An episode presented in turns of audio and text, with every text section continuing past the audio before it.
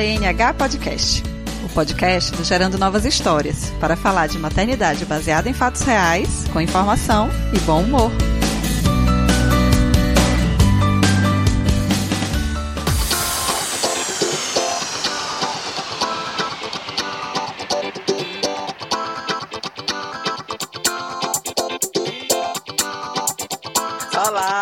Sejam bem-vindas a mais um GNH Podcast. E esse especial, todos eu digo que é especial, todos eu digo que minhas convidadas são maravilhosas, mas eu sinto muito, eu preciso mudar os meus adjetivos, porque este GNH realmente está especial, é mês das mulheres. E eu estou aqui com três mulheres maravilhosas para gravar comigo. Eu não sei como é que vai ficar essa gravação, porque antes da gente começar a gravar já foi um panavoe. Então somos agora quatro mulheres na sala, todas estão bem adestradas para não falar enquanto a coleguinha estiver falando. Mas eu acho que isso não vai funcionar por muito tempo, então se concentrem, tenham foco para ouvir tudo que a gente tem a dizer.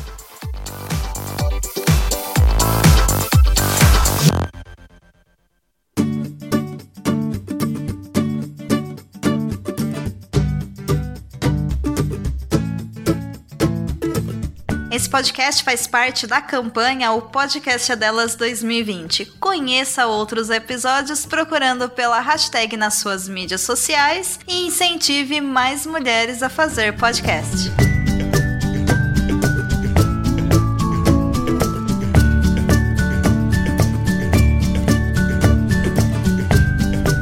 O nosso tema de hoje é um tema que foi pedido numa enquete que eu fiz há algum tempo várias, cinco pessoas de oito pediram esse tema. então, nós estamos aqui para gravar sobre a experiência de ser mãe de mais de um filho. Então, eu estou aqui só para mediar a mesa, porque comigo nós temos três mães Duas delas são mães de dois filhos e uma delas é a mais corajosa de todos, a mais destemida, que teve o terceirinho. Então, eu vou pedir que elas se apresentem para vocês conhecerem quem vocês ainda não conhecem. E eu vou começar pela ordem que está aparecendo na minha telinha. Carol Pacheco, por favor, se apresenta. Diz de quem você é mãe, o que é que você faz, quem é você. Oi, gente, eu sou Carol Pacheco, sou do Rio, é, sou mãe de três crianças, eu sou a corajosa. Eu tenho o Lucas, a Luísa e o Léo. É, sou jornalista, social media, produtora de conteúdo. O que mais? Acho que é isso. Acho que só falar que eu sou mãe de três filhos já, já ocupa bastante minha vida. Tani, você? Olá, eu sou Tanila, estou falando de Salvador, mas bem longe de Dayana. Eu sou mãe de Gabriel, que tem 10 anos, de Cadu, que tem 4 anos, e nas horas vagas eu sou parceira no coletivo de assistência ao parto de Salvador, que é o Sobreparto. Carol Galvão Reis. Eu sou Carol, sou mãe de dois, do Cauê e da Sofia. Sou fotógrafa, estou me formando em psicologia. Sou. Sou eu. Muito bem. Eu vou começar perguntando dessas filharadas todas de vocês aí. É, e assim, a menos corajosa sou eu, né? Que tive só uma, parei por aqui. Só contando a história para vocês, quando eu, eu era tentante, né? Tinha blog, a gente ficava lá conversando pelos comentários dos blogs. Tinha uma, uma amiga, não sei se ela está ouvindo agora, Raquel. Ela era Cacau.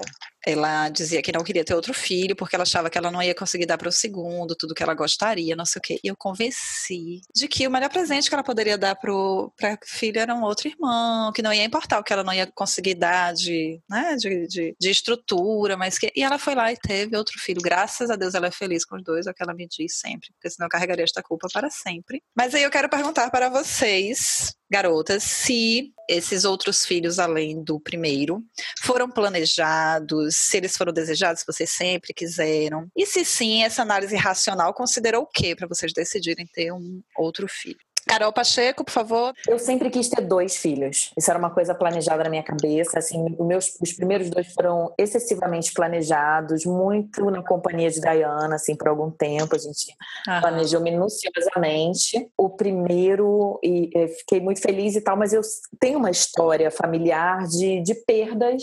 E eu falei, não, aquela louca, né? Mas eu quero, queria encher minha família de novo. Eu tinha isso na cabeça, eu queria substituir as pessoas. É claro que hoje eu sei isso racionalmente, mas na época época não era tão racional assim, né? Eu só queria me envolver de muitas pessoas de novo. Exagerei. É... os dois primeiros filhos vieram, tudo muito planejado, tudo perfeito, maravilhoso. E quando eu e meu marido estávamos começando a retomar nossa vida, quando eu considerei que meu puerpério tinha acabado, porque eu demoro assim muito tempo pro meu puerpério, é papo de assim, dois, três anos. E aí, pô, acabou, legal. Aí eu descobri que eu estava grávida do terceiro. E esse não foi planejado. Aham. É isso. Danila, você tem uma história parecida para contar pra gente? Nem um pouco, totalmente diferente.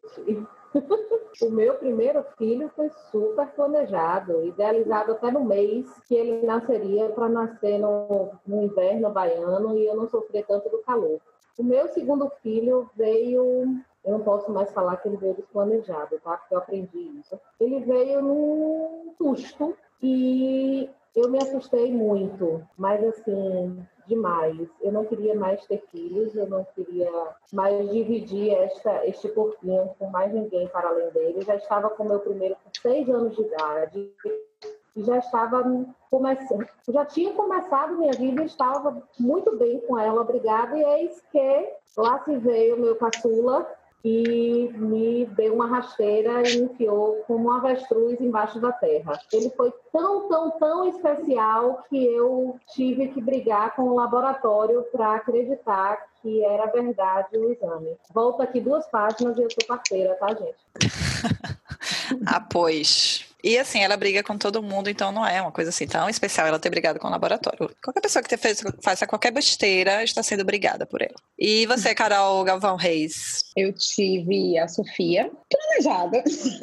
É, sempre por questões familiares também era meu grande sonho da vida de menininha era ser mãe então foi a minha prioridade em relação a tudo na vida e por mais que tenha tido todas as questões de um puerpério, eu acho que a maternidade de um ainda me deixou um gosto de maternidade bem idealizada, mesmo sem dormir, mesmo sem tudo. Mas quatro anos depois, quatro não, né? Três anos depois, eu estava super empolgada, querendo ter o segundo e achando tudo maravilhoso e imaginando como é que seria mais incrível ainda surfar aquela onda toda com dois. E aí engravidei, planejado, do Cauê. Aí o que veio depois são outros capítulos. Pois é. Pensando assim, né, que foram dois planejados, Carol Pacheco teve um que não foi planejado, Danilo teve um também que não foi planejado, mas eu vou perguntar para as três, né, a experiência de vocês, e agora a gente pode voltar, começando por Carol, Carol Reis. Qual é a saudade que vocês sentem, se é que vocês sentem saudades de ter um filho só, assim, da vida antes do segundo filho? Porque eu acho que aqui a gente está falando tanto com pessoas que têm um filho só e consideram, estão na dúvida se devem ou não ter outro filho, como com pessoas que já têm né? Dois filhos e uhum. estão aí uhum. neste barco. E aí eu queria ver a experiência de vocês, queria saber a experiência de vocês. Eu não, não me enquadro em nenhum dos dois, dos dois públicos, tá, gente? Eu sou bem tenho bem certeza de que eu não quero ter um outro filho. É, qual é a experiência de vocês com essa após o segundo, né? Se vocês sentem falta de ter só de ser mãe só de um. Então, Dai, é, eu acho que também na apresentação a gente poderia, a gente ter, teria que ter lembrado de um detalhe o quão a gente é irmão de quem também, né? Porque eu acho que a história que a gente constrói com os irmãos vai dizer muito dos desejos que a gente tem, que a gente constrói ou não, é, da gente ter sido filho único ou não, como que foi isso? Eu acho que a minha experiência hoje ela é um pouco mista, porque ao mesmo tempo que eu tenho dois, em algumas situações os dois viram três, porque tem meu enteado, e aí mexe em toda a dinâmica da família.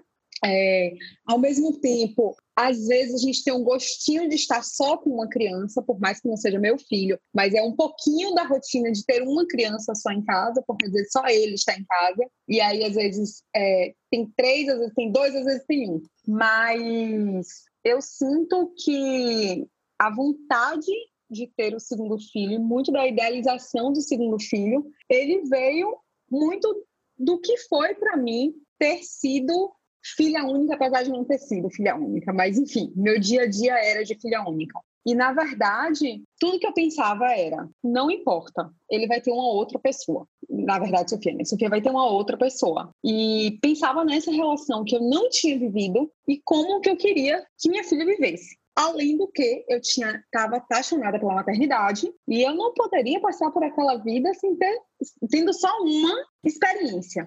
Mas quando o segundo chegou, quando o Cauê chegou, primeiro que eu fui para a ideia do segundo, ainda com a ideia do primeiro. Então, assim, não quero ajuda, não quero não quero a voz, não quero nada, eu dou conta, eu faço, eu quero ficar sozinha com meu bebê. É... eu caí do cavalo, porque uma coisa é cuidar sozinha de um bebê e uma coisa é cuidar de um bebê com a outra de quatro anos. E ali foi punk, ali desconstruiu qualquer idealização que eu tinha de qualquer coisa, mas por mais que seja insano, eu ainda sinto a saudade de ser mãe de um. É, eu não encorajo outras pessoas. Eu acho que eu faria tudo exatamente igual, porque as delícias também são muito delícias. Eu tô. Você falou que eu peguei a câmera, era para registrar a cara de Tanila ouvindo você contar essa história. Tani, então, fale agora a sua, a sua experiência. Depois, Carol. É, sobre o que Carol falou, é, eu acho que essa coisa de irmãos aí tem duas questões, né? Uma é, tá, eu sou filha única, eu queria que os meus irmãos, que os meus filhos tivessem irmãos. A outra é, tenho um irmão, sou apaixonada por, pelo fato de ter irmãos, enfim, gostaria que meus filhos também tivessem. E aí também poderia ser um motivo, ah, eu também quero que os meus filhos passem por isso de ter irmãos. É, eu tô enquadrada aí na, no fato de amar ter irmão demais da conta, mas de achar que a minha filha vai poder construir vínculos de outros níveis que não com um vínculo de sangue com um irmão. Minha experiência passou, pronto, agora Tanila, vai lá você. Saudades de ser então, mãe de um só?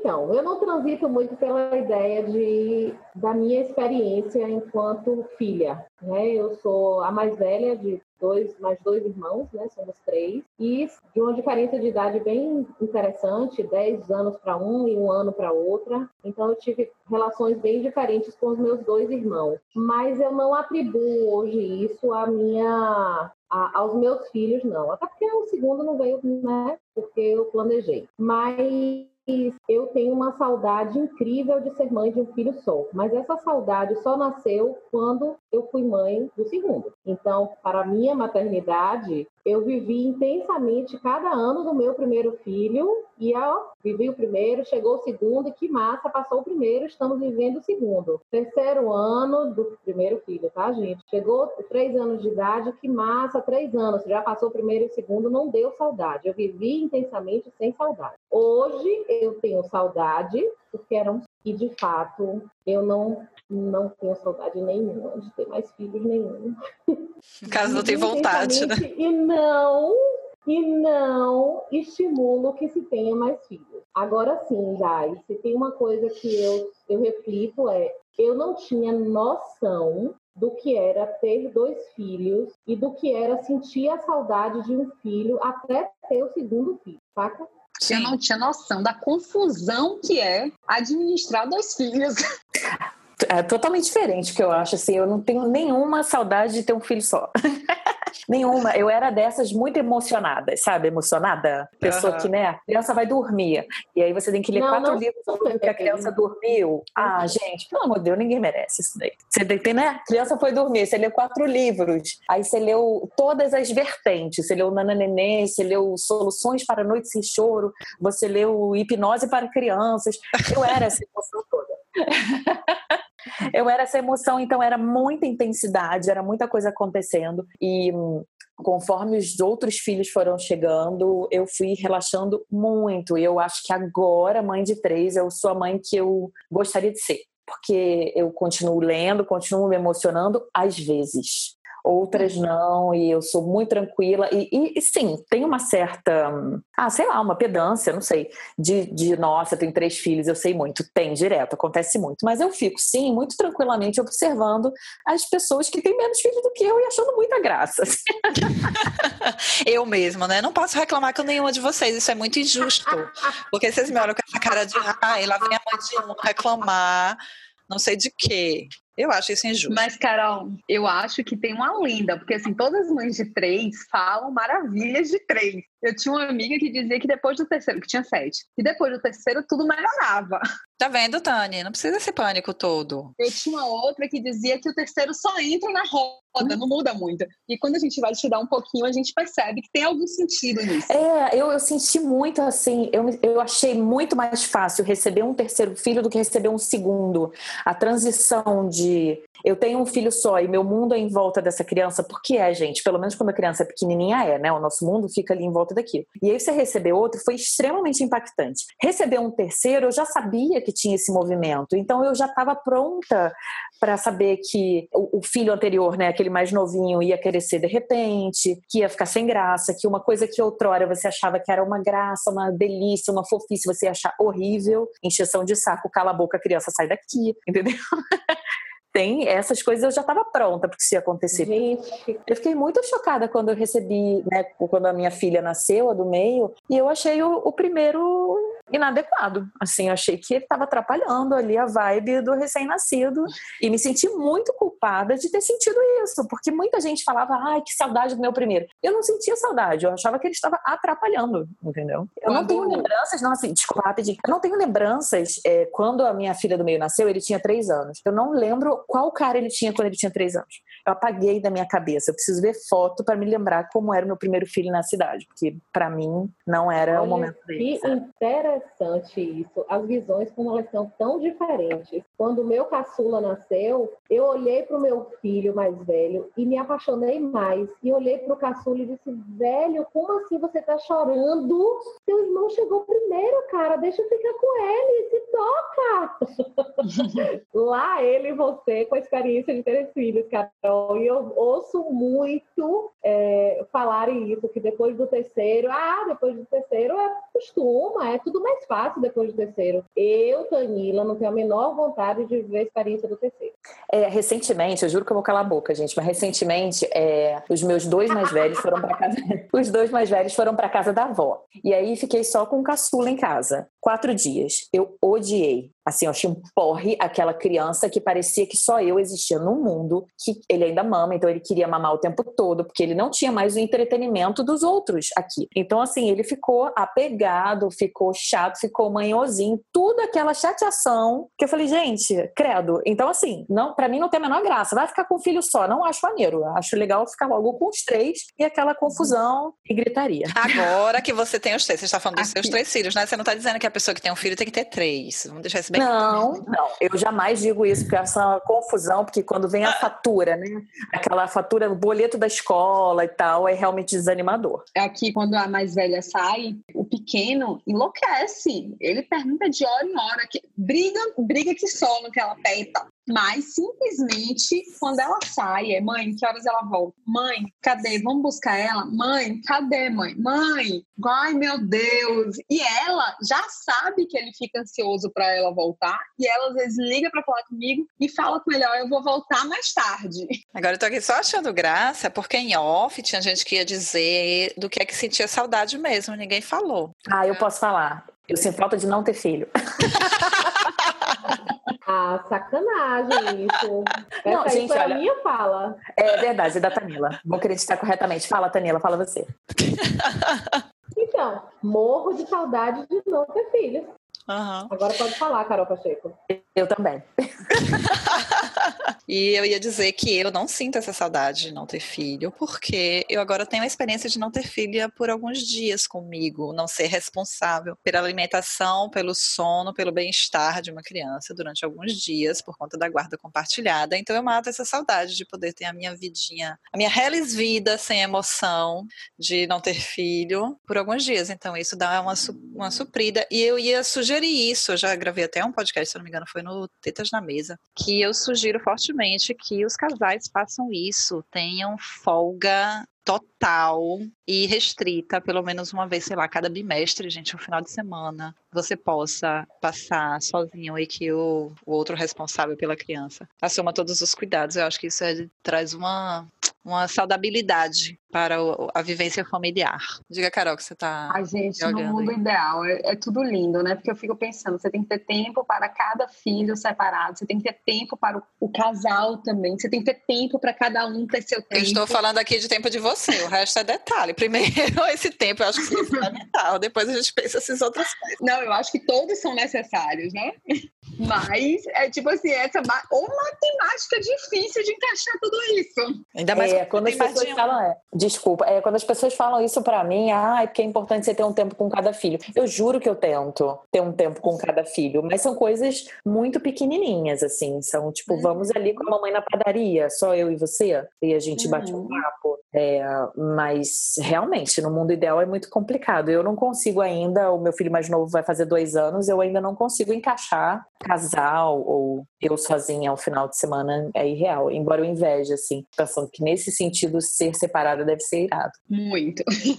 Mas você tem falou. A da diferença de idade, né, Carol? É isso que eu ia falar. Eu ia falar duas coisas. Uma que Carol falou em relação a ao que sentiu quando chegou o segundo, né? E eu lembro que chegou uma vez um amigo meu chegou em casa, eu tinha o Cauê devia estar com seis meses, e eu olhei para ele, eu só abracei, ele era psicólogo. É, eu só abracei, chorei, disse assim: tá difícil amar minha filha. Eu não tô conseguindo amar ela. Nossa, e aquilo doía assim demais. Eu olhava para ela e, e, só via uma criança muito chata. E quanto mais eu via uma criança muito chata, e quanto mais ela também sentia isso e também estabelecia uma relação. A relação ficou difícil. Foi muito dolorido. Foi muito dolorido, por exemplo, quando muitas vezes o que eu queria era só viver o que eu tinha vivido na primeira maternidade, que era pegar um bebê, botar no peito, vir aquele sono gostoso após uma alimentação e deitar, que eu acho que é uma coisa que Tani não viveu tanto, porque já tinha um filho maior. Mas quando o Cauê nasceu, Sofia tinha quatro, ia fazer quatro. Então, aquela coisa daquela amamentaçãozinha gostosa que a gente pega no sono, fica ali agarradinho um minutinho.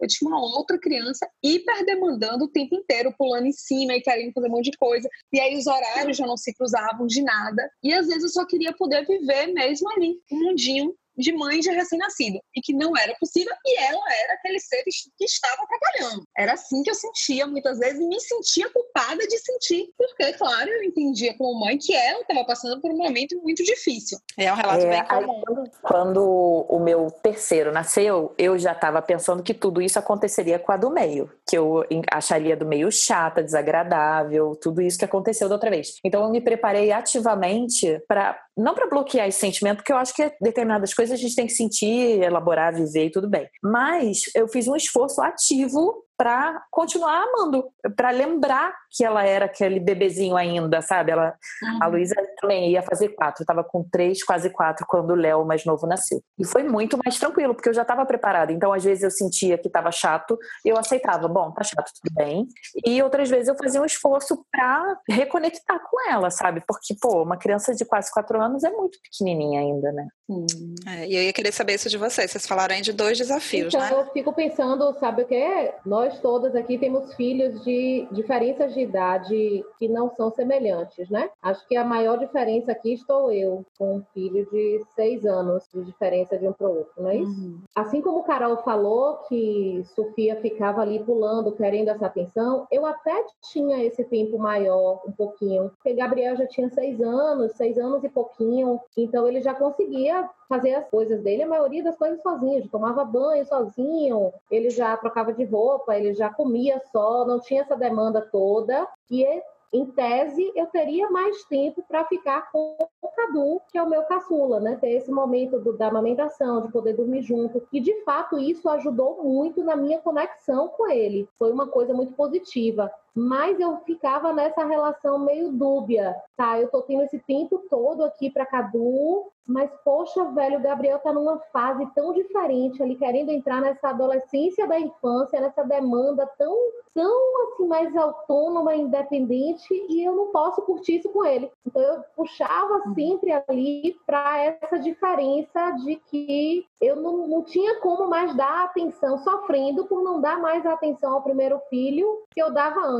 Mas eu acho é, que mas... aí é o grande, é o grande, o grande barato de ter mais de um filho, que a gente percebe que a gente não é onipresente, que a gente não é onisciente, a gente não vai estar em tudo, que um deles vai sofrer, não sofrer, não sei se sofrer é a melhor palavra, mas um deles não será atendido em sua plenitude o tempo todo, como é quando a gente tem um filho só. Às vezes nem quando a gente tem um filho só, né, na verdade. Mas para mim, pessoalmente, quando eu tive mais filhos, que eu pude perceber que, cara, alguém vai ficar esperando, alguém, alguém vai chorar chorar, alguém não vai ficar tão feliz, alguém vai se frustrar e tá tudo bem, sabe? Seguimos felizes e tudo certo. É, eu acho que em relação a isso, é, tem a questão do, da posição de cada filho, né? De como que a gente vê cada filho nesse momento que chega um bebê. Mas eu fico pensando também é, o quanto que essa frustração que é do, da criança, né? De não ter essa mãe mais só para ela tal, também é uma frustração do adulto. Porque é isso, algumas pessoas vão lidar melhor com isso, outras não. A gente vai ficar frustrada de não poder ser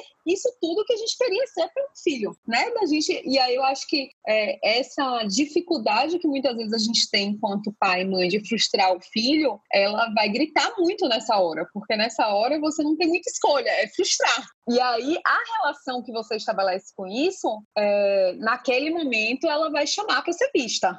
Sim, isso é um desafio, né? O como lidar com os mais velhos com a chegada do mais novo, ah. o como lidar com a frustração de não poder ser o que gostaria de. aquela maternidade idealizada que foi com o primeiro filho, não ser possível ter com os, com os hum. próximos. E assim, passa até pela situação de pensar na questão de, assim, de tratamento, do que é justo, né? Filho grita o tempo inteiro. Ah, não é justo, aqui em casa é o tempo inteiro. O que eu mais escuto o dia inteiro é: não é justo isso. Você não está sendo justa. É, eu escuto da minha filha única também. Eu escuto da minha filha única isso também o tempo. É, mas só que a questão é que quando você tem dois, você escuta entre eles assim, qualquer coisa. Você dá um pouco de água, é, o dele tá mais cheio do que o meu. É o dia inteiro. Eu me sinto... Olha, chegou um ponto de eu entrar no elevador da minha casa e aí simplesmente os vizinhos já rirem na minha cara. Porque eles já sabiam que tinha horário combinado. Quando que um aperta pra, que um aperta pra subir e o outro aperta pra descer, porque eles brigam por conta do botão do elevador. Aqui em casa, assim, eu me sinto, eu me, agora tá até melhor um pouco, mas eu me sentia o tempo inteiro mediano, até por conta da idade que é mais próxima, mediano por qualquer coisa. Era, era briga, porque quem nasceu primeiro, de repente, tava todo mundo quieto, aí começava, mãe, não é que eu nasci primeiro? Mãe, mãe, mãe, porra! Mãe, quem é maior? Mãe, agora eu tô na, agora eu tô na época, por exemplo, que assim, né, o pequeno tá aprendendo um monte de coisa nova e a irmã tá sem paciência. Ela simplesmente, quando ele começa a tentar construir alguma coisa, ela vai lá, paf, atravessa ele e diz a resposta é essa. Ele vai, coitado, tentando mostrar algo novo que ele aprendeu. Esses dias ele tava aprendendo as palavras em inglês. Aí ele vem, eu aprendi a falar isso. Quando ele começa a falar, a irmã já falou a palavra, já, já tá errado como você tá falando. E aí ele fica numa frustração, coitado. E ao mesmo tempo. A eu, vida eu lá fora é assim, o mundo está esperando ele deste não, jeito, ele está aprendendo. Não, não, não, não até porque assim, ele precisa, ele precisa encontrar o espaço dele dentro de casa, ele precisa ter algum momento dele, ele precisa ter um espaço de se desenvolver. E assim, né, a gente precisa mediar um pouco isso, porque senão, aí já falando um pouco do que o Tony estava falando das relações de quem nasce da ordem, né, querem ou não, o mais velho, se a gente, se a gente deixar essas coisas se cristalizarem, é muito fácil o mais velho se tornar sempre o que é responsável, o mais velho é, eu falo que assim, né, é irresistível tornar o mais velho olhos e ouvidos de mãe. Por mais que a gente diga, eu não vou responsabilizar, a responsabilidade não é dela de olhar o irmão. Mas, gente, ela tá ali. Ela já tem idade para isso. Coisa. Não, mas tipo assim, ela, é só ela ver e ouvir, sabe? E é o tempo inteiro. Só que assim, é, na realidade nisso, se a gente não, não tem um cuidado, a gente acaba deixando sempre o mais velho nesse lugar da responsabilidade, que também passa a ser de controle, que também passa a ser de domínio. E dependendo de como que essa relação chegue, do quanto que esse mais velho precisa se ocupar disso, isso pode se tornar tão pesado de interferir na relação entre os irmãos. E, ao mesmo tempo, o mais novo pode se sentir muito frustrado de não conseguir desenvolver, porque tem sempre alguém ali que já está imagina, já é um esforço enorme você ter alguém que já está, já desenvolveu algo, que tem habilidade física para fazer aquilo que você ainda não tem, e você está se sentindo sempre correndo atrás e sempre ali menos. E ainda por cima, se tem alguém que te atravessa o tempo inteiro, é. o lugar de você talvez desistir por conta de frustração depende. A gente não pode dizer que é uma coisa é outra, porque algumas crianças podem simplesmente desenvolver isso não, isso vira um desafio e eles vão atrás e correm. Mas também pode ter criança que se frustra ao ponto que desista, de que simplesmente vai para um lugar cômodo e, e, de não tentar porque ele não consegue. É, isso está acontecendo com o meu mais novo, né? Não tudo isso, mas tem um exemplo que acontece que é muito curioso, que ele não fala. Ele, claro, calma, ele não tem dois anos ainda, tá? Então, todo mundo calma. É, mas ele já deveria estar falando alguma palavra. Ele não fala nem uma, nem uma, nem mãe. Não fala mãe. Ele fala alguns sons, ele fala mãe, ele fala ele aponta e tal. E aí eu levei para pediatra, né? Aí eu me emocionei. Chegou no dia que eu fiquei emocionada. Vou ter que levar para fono, eu vou ter que não sei o quê. Levei para pediatra, cheguei cheia do estudo, da ideia. Ela falou: olha só, é, ele tem dois irmãos mais velhos que simplesmente protegem ele o tempo todo, entendem ele, sabem o que ele está falando. Ele não precisa falar nada. Não precisa. Ele está tão cercado de cuidados e de mais velhos que estão se sentindo no, no, dever, né, de desvendar o mundo para ele, que ele olha para uma parada, vai ter alguém para dar para na mão dele, sabe? Então ele não tá tudo bem, ele não vai falar agora não. Ele precisa querer, sabe? precisa ter necessidade de falar. O que, tu tá rindo? E é isso, né? E é isso, muitas vezes quando ele tenta falar, já tem outro que já entendeu o que ele falou que vai dizer porque também não tá com paciência de esperar o tempo dele de dizer aquilo. Então, assim, às vezes eu me lembro que ele ia pedir água, quando ele estava tentando pedir água pequena, a irmã já dizia, mãe, ele quer água. Exatamente. eu, lembro, eu, lembro, de uma história de Sofia que é muito mágica. Eu fiz BLW com, com o Cauê, né? E aí um dia eu cheguei na cama e era aquele bebezinho ainda de uns cinco meses, seis meses. Quando eu cheguei na cama, a boca de Cauê estava cheia de coisa dentro. E eu olhei e falei, o que, que é isso, Sofia? O que, que é isso? Ela fez maçã. Aí Logo maçã. Deu maçã pra ele. Como que você deu maçã? Aí ela fez, mãe, você fica com essa besteira de que ele não tá pronto para comer maçã porque você não quer dar maçã raspadinha. Eu tava comendo maçã e ele tava olhando para mim querendo maçã. Então, eu simplesmente botei a maçã na boca, mastiguei e botei na boca dele. e eu acho. eu acho que isso fala tanto do que, que é a relação do mais novo, porque é isso, às vezes ele vai receber mastigado dentro da boca. Às vezes ele, ele não vai falar porque outro já atravessou e passou na frente. E eu acho que eu, eu sempre penso isso assim. fortalece eles também, né? É, eu acho que fortalece. Por um lado, ele vai tentar correr atrás, mas por outro também, eu vejo, por exemplo, hoje, eu acho que talvez esse tema aí de, de irmãos para gravar o podcast me deixou bem sensibilizada. E eu falei, não, para. A criança mais nova também se encontra nesse lugar e começa a se aproveitar desse lugar. E eu falei, para, gente, tem hora que. Porque assim, criança às vezes grita e você só quer que cale a boca. E não é só a gente, os irmãos também querem, às vezes. Então eu vejo assim, às vezes, o, os dois mais velhos simplesmente cedem só para poder cala a boca, dá um cala a boca. E aí, quando eu olho, eu falo assim, gente, ele não é frustrado nunca. Aí eu pensando nisso hoje, eu falei, não. Aí deixei a irmã botar um limite nele bem botado, mas é o tempo inteiro assim, Sofia faz isso para mim, Sofia eu não consigo isso, Sofia... Só que assim, é um menino que para acender a luz, ele instala a porta para ligar o interruptor, porque não pede para ninguém. Mas tem dia que ele não quer pegar a roupa dele na prateleira de cima. E aí ele diz, ah, Sofia, eu não consigo, Sofia Sofia, vai lá para mim, vai.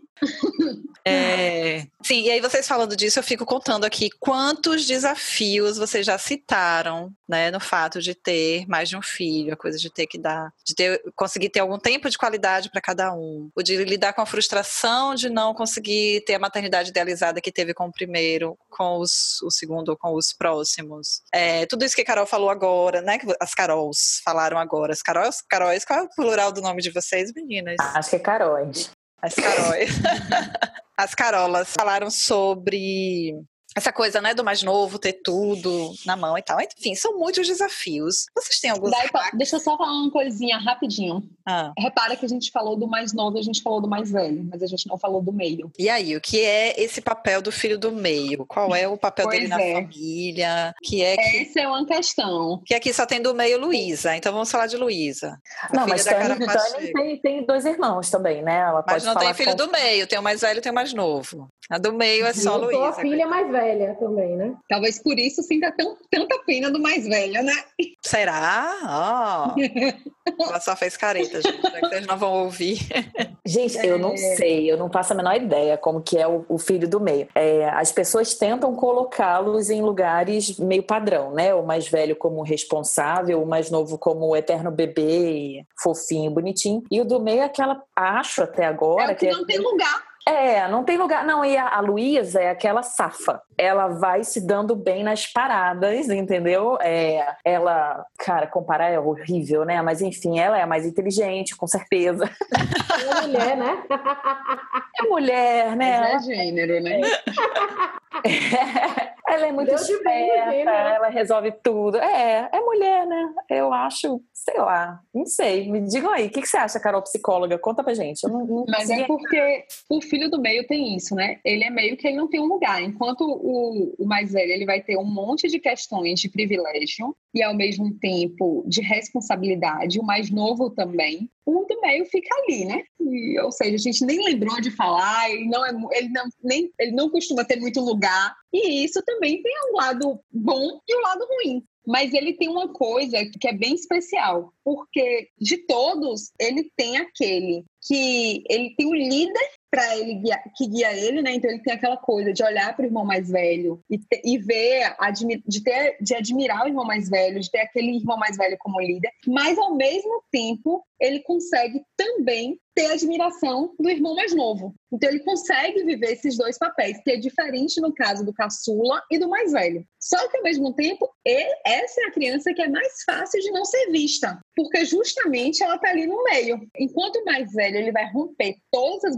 as primeiras barreiras da família, porque se a gente pensar, né, o mais velho é o primeiro que vai para a escola. Então, a primeira experiência dos pais com a escola é ele. Quase assim, o segundo e o terceiro, o que vem depois, ele vai chegar numa escola onde o irmão já está, inclusive. Então, já facilita a adaptação dele. Então, o mais velho é o que vai para a adolescência. O mais velho é que vai ter, vai chegar primeiro na adolescência e vai ter que desbravar aquele mundo ali com os pais, inclusive brigar por muitas coisas. Que quando o mais novo chegar, que quando o meio chegar muitas vezes, aquilo ali já está amaciado, já, já se sabe quais são os limites, mas os pais já conhecem esse limite, né? Mas, ao mesmo tempo, o mais novo ele fica nesse vácuo entre os dois. E aí a gente precisa ter o cuidado de dar um olhar especial para ele também, para a gente encontrar qual é o lugar dele nesta família, para que ele também não fique nesse lugar de não ter lugar onde tem um especial por ser mais novo, especial por ser mais velho, e ele fica sem lugar. Então, na verdade, eu acho que a história, o paradigma e essa, essa fala do que o filho do meio ele é mais complicado, esse estereótipo formado em torno, de, em torno disso, eu acho que vem muito do que Carol falou um pouco, da necessidade desse filho do meio ter uma voz. Uhum. Então, é, a voz pode vir pela rebeldia, a voz pode vir por, por se calar muito, e aí a necessidade que esse filho do meio tem de ter a sua identidade acaba vindo de uma forma mais gritante, né? Então destoa uhum. um pouco dos demais sai do lugar de uhum. caçula e primogênito e vira um diferente, né? Hashtag diferentão ou diferentona aí, né? Sim. Eu acho que talvez esse seja o maior desafio, voltando para a pergunta que Dai tinha feito, é talvez aí esteja o maior desafio, porque eu acho que a gente, apesar de viver muito a maternidade pensando em como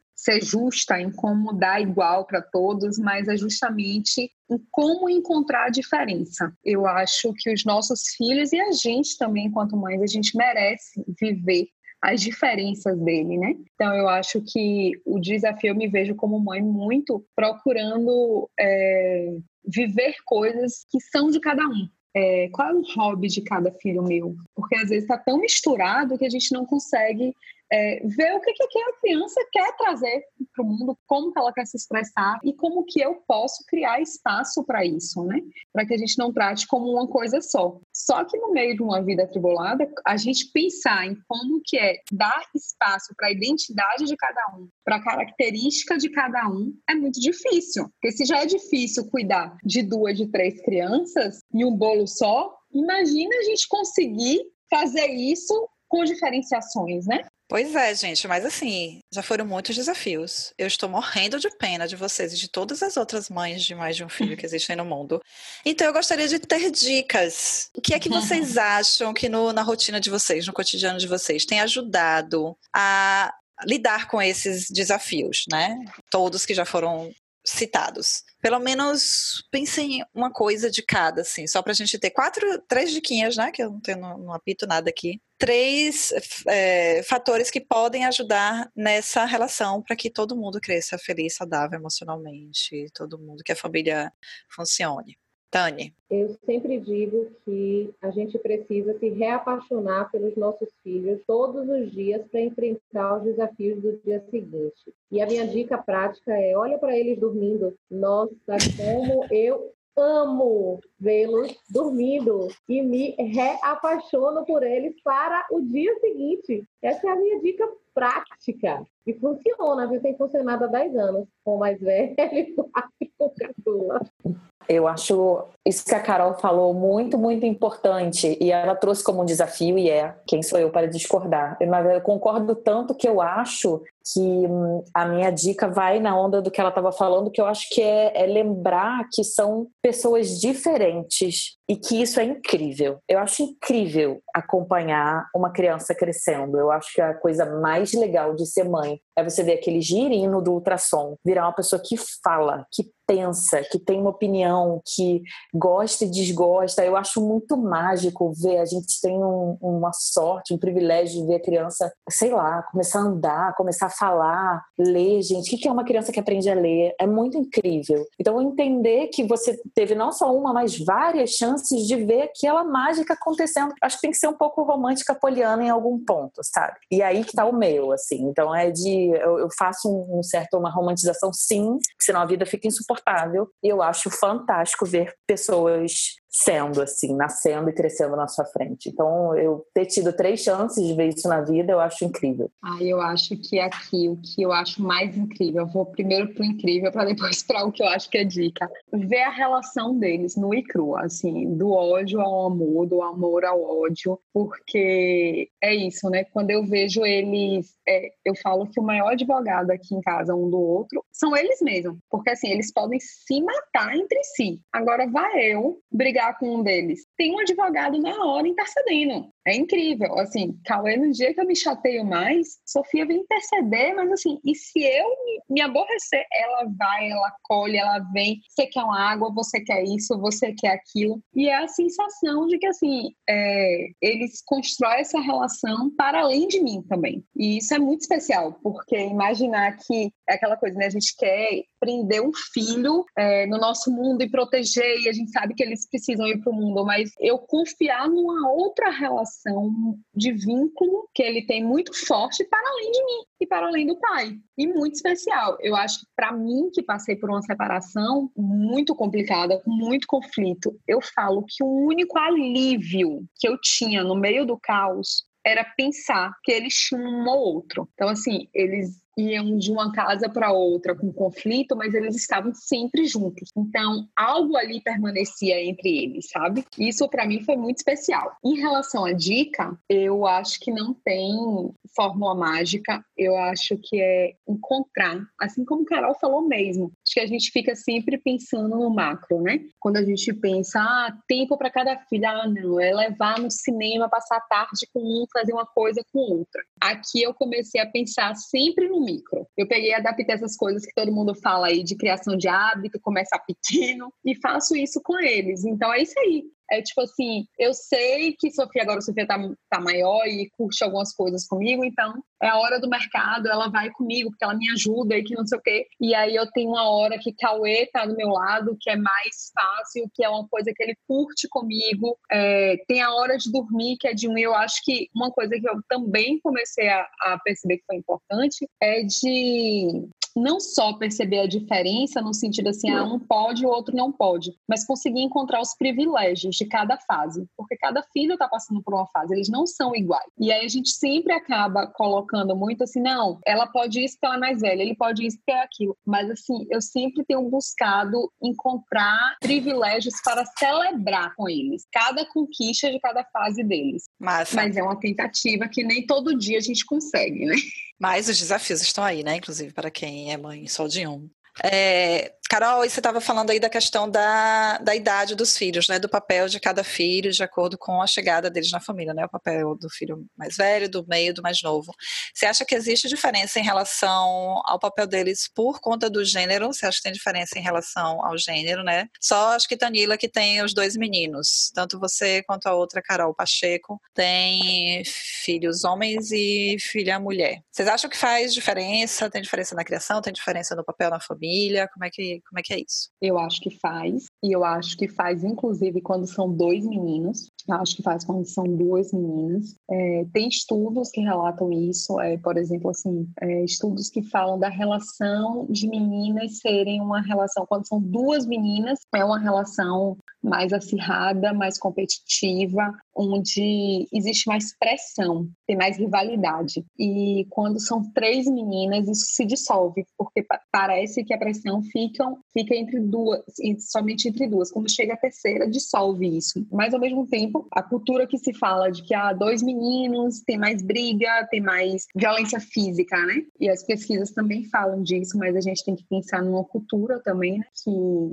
Exatamente. É, a gente, enquanto meninas, a gente tem sempre essa ideia de que a gente não, na verdade, os meninos, eles são autorizados a externalizar mais essa questão da violência, as brincadeiras de violência, a questão mesmo de, da, do combate físico. E as meninas não.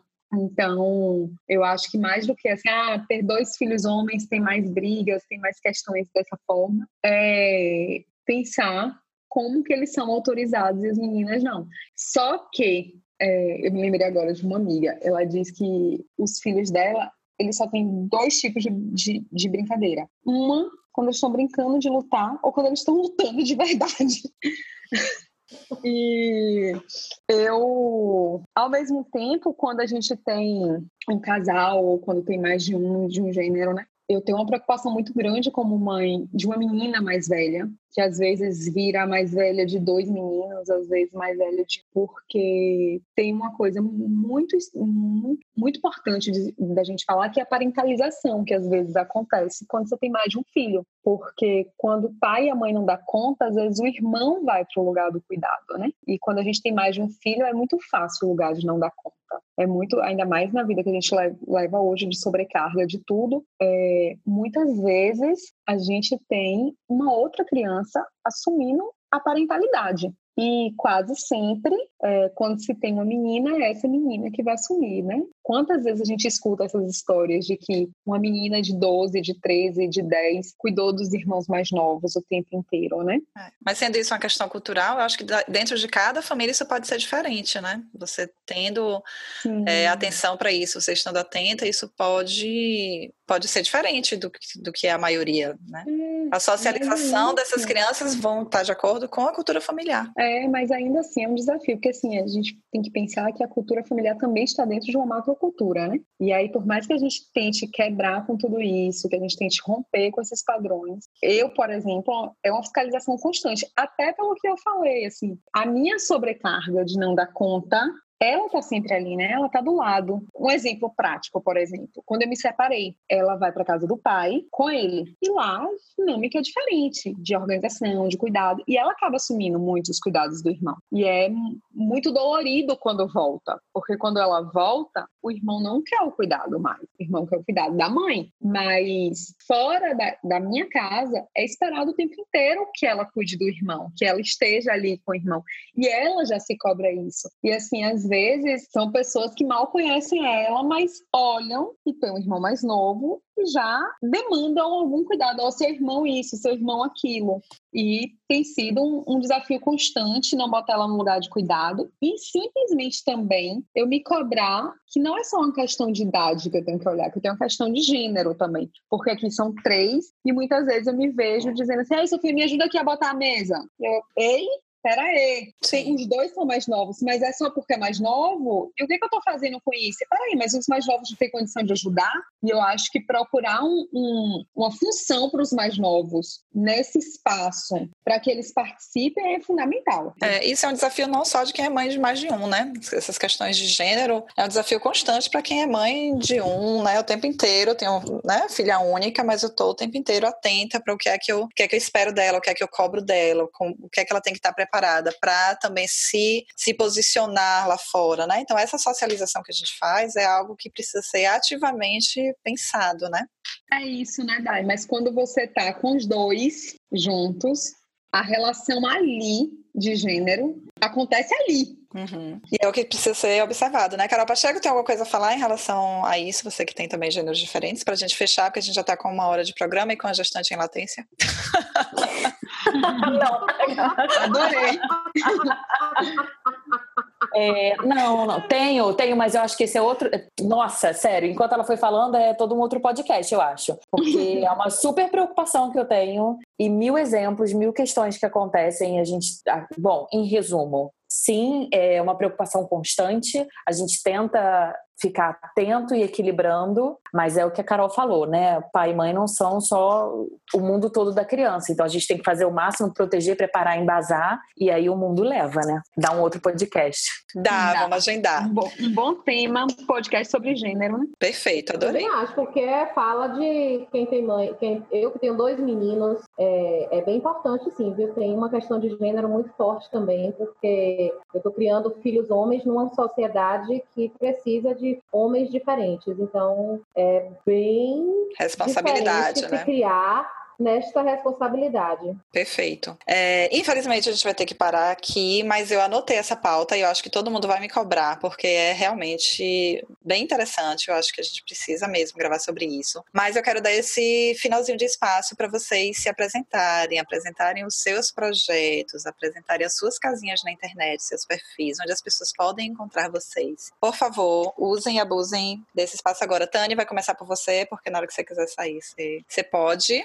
Onde é que as pessoas te encontram? Quem é a parteira sincericida do Instagram? Hum. As pessoas me encontram na parteria sincera no Instagram. As pessoas me encontram também no Sobreparto, que é o coletivo de assistência ao parto. Lá eu sou Tanila, mas parteira, mas bem mãe também, porque a maternidade mudou muito minha parceria e não que toda parteira precise ser mãe, mas acrescenta muito o olhar que eu tenho para os meus filhos e a empatia que eu tenho para com as gestantes e as puérperas. Então a gente pode se bater por aí. Muito bem.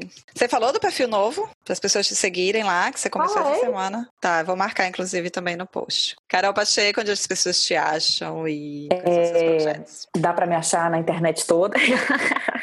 Não, eu tenho um projeto pessoal de maternidade chamado Maternidade na Veia, onde discuto um pouquinho do que a gente discutiu aqui, memes e demais bobaginhas, que eu acho bastante importante para o nosso dia a dia. Também tenho um perfil de fotografia, é, iniciante, mas que eu gosto, chama que é Carolina OGP, e tem o meu trabalho, que é a Saci Comunicação, que é uma agência de comunicação pequena, porém que apoia diversas causas, como aumentação, parto humanizado, criação com apego, enfim.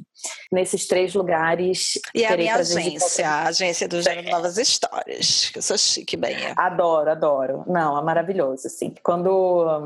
É, eu fico muito feliz quando as pessoas me procuram para falar de, de causas, de, de posicionamentos. Eu é, descobri recentemente que é a minha razão de viver mesmo. Ai, linda. Uhum. Carol Galvão Reis, esse, esse espaço agora é todo seu para falar dos seus projetos que a gente acompanha né, no dia a dia, sabe? Dos é, vê nascendo, então chegou um projeto novo aí no mundo, está todo mundo. É, todo mundo aí lambendo este bebê. Conta pra gente. Então, meu novo projeto é a minha página, o Entre Nós, que é um projeto com muitas ideias ainda para nascer. E é um projeto onde eu abordo alguns temas relacionados a histórias, histórias de vida, histórias humanas e psicologia. Também queria deixar uma dica porque eu penei muito para conseguir achar, na época que eu fui ter filho, uma boa literatura para que abordasse o tema. E tem dois livros que eu gosto muito. Um se chama Irmão Sem Rivalidade e o outro ele, é, foi ele quem começou, mãe. Então, para quem quiser. Muito bom. Livros. As pessoas adoram indicações de livro. A gente vai colocar no, na descrição do post. Então é isso, meninas. Nem acredito que eu consegui gravar com vocês. Ah. espero que dê certo essa gravação. O negócio tá aqui gravando. Agora dá, no finalzinho dá um medo da gente dar o pause e tudo se perder. Mas foi uma delícia. Você sabe que eu amo vocês. A gente se fala o dia inteiro. Nós quatro aqui, né? Eu acho que são as pessoas que eu mais converso, mais eu falo o dia inteiro, todos os dias. Mas foi uma delícia gravar com vocês. Teremos pautas para próximos programas. E vocês sabem onde me encontro no Instagram, gerando novas histórias. E por favor, divulguem o podcast. Falem para outras pessoas, mandem os links. Vamos fazer crescer isso aqui. Porque a Globo agora faz podcast, gente. A gente tem que agora correr atrás do prejuízo, porque né, as pessoas conhecem podcast, mas precisam conhecer o nosso conteúdo. E é isso. Feliz mês das mulheres para todas nós. Beijos e até a próxima. Beijo. Obrigada.